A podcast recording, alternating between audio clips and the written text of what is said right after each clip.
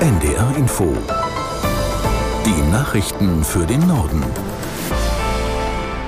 Um 10.30 Uhr mit Tarek Yusbashi.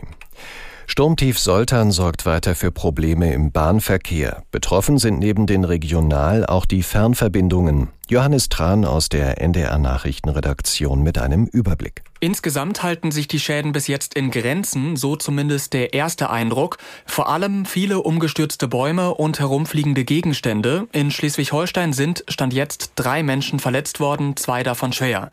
Außerdem viel Frust bei Bahnreisenden, weil Züge ausfallen und verspätet sind. Und wer für heute ein Bahnticket hat, kann damit auch andere Züge nehmen als geplant. Die Zugbindung ist aufgehoben. In den nächsten Stunden werden die Pegelstände wegen des Sturms dann nochmal stark steigen. An der deutschen Nordseeküste, der ostfriesischen Küste, dem Wesergebiet und in Hamburg soll es Sturmfluten geben. Der Wind soll heute tagsüber etwas schwächer werden. Am Abend kann es dann laut dem deutschen Wetterdienst wieder orkanartige Böen geben mit mehr als 100 kmh. Nach dem Schusswaffenangriff an der Prager Karls-Universität hat die tschechische Regierung für morgen Staatstrauer ausgerufen. Sie war am Abend zu einer Krisensitzung zusammengekommen. Aus der NDR Nachrichtenredaktion Nina Schön. Die Polizei sucht weiter nach einem Motiv für die Tat des Studenten. Unklar ist auch, ob die Polizei ihn erschossen hat oder er sich selbst.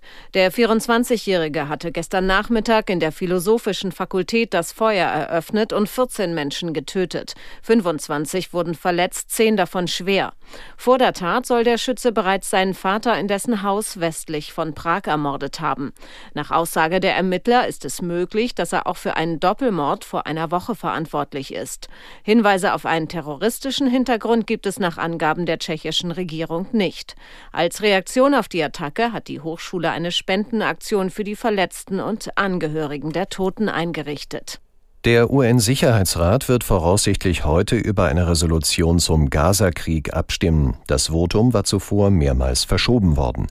Aus der NDR Nachrichtenredaktion Franziska Amler. Ein Kompromissvorschlag liegt nun auf dem Tisch, den einige Ratsmitglieder nochmal mit ihren Regierungen abstimmen wollen. In dem neuen Entwurf wird Israel dazu aufgefordert, unverzüglich einen sicheren und ungehinderten Zugang für humanitäre Hilfe in den Gazastreifen zu ermöglichen.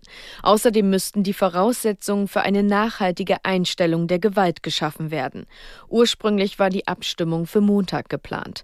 Währenddessen wird die Lage der Palästinenser im Gaza Gazastreifen immer verzweifelter. Es fehlt an Nahrung, Wasser und Medikamenten. Die Vereinten Nationen warnen vor dem Hungertod Hunderttausender Menschen. Laut einer Sprecherin des Welternährungsprogramms ist das Ausmaß der akuten Ernährungsunsicherheit beispielslos. Der internationalen Militärkoalition zur Sicherung der Schifffahrt im Roten Meer haben sich nach US-Angaben inzwischen mehr als 20 Länder angeschlossen. Wie ein Sprecher des Pentagon sagte, helfen die Streitkräfte der Allianz Handelsschiffen bei Gefahr. Die Angriffe der Houthi-Rebellen im Jemen richteten sich gegen das wirtschaftliche Wohlergehen von Nationen auf der ganzen Welt. Laut US-Regierung hat die Miliz in den vergangenen Wochen mehr als 100 Drohnen- und Raketenangriffe im Roten Meer gestartet. Der Militärkoalition gehören unter anderem die USA, Frankreich, Großbritannien, Kanada und die Niederlande an. Die Bundesregierung prüft eine Beteiligung noch. Mit Blick auf die bevorstehende Silvesternacht fordert die Polizei Solidarität mit den Einsatzkräften. Dabei geht es vor allem um mögliche Ausschreitungen und Angriffe auf Polizeibeamte wie in der letzten Silvesternacht. Aus der NDR Nachrichtenredaktion Amir Brecht. Es sei wichtig, dass Passanten sich gegen Angriffe auf Einsatzkräfte verbal wehren und ihren Unmut äußern, sagte der Vorsitzende vom Bund Deutscher Kriminalbeamter Peglo den Zeitungen der Funke Mediengruppe. Dieses Verhalten könnte laut Peglo in solchen Situationen deeskalieren. Silvester sei jedes Jahr eine Ausnahmesituation für die Sicherheitskräfte in Deutschland, so der BDK-Chef. Zuletzt hatte Bundesinnenministerin Faeser von der SPD vor erneuten gewalttätigen Ausschreitungen an Silvester gewarnt. Vor einem Jahr waren in der Silvesternacht in mehreren Städten Polizisten Polizisten und Feuerwehrleute attackiert worden, unter anderem mit Böllern und Raketen. Im neuen ARD-Deutschland-Trend liegen die drei Parteien der Ampelkoalition nur knapp vor der Union. Der Umfrage von Infratest DIMAP für das ARD Morgenmagazin zufolge kommen SPD, Grüne und FDP zusammen auf 33 Prozent. CDU, CSU wären mit 32 Prozent die stärkste Fraktion im Bundestag. Die AfD bleibt im Deutschlandtrend unverändert bei 21 Prozent, die Linke bei 3 Prozent.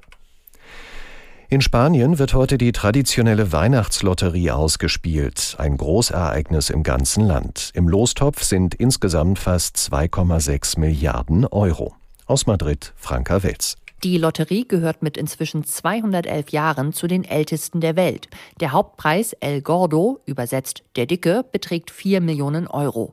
Die staatliche Lotteriegesellschaft muss diese Summe 185 Mal auszahlen in diesem Jahr, denn so oft wird jede Losnummer verkauft.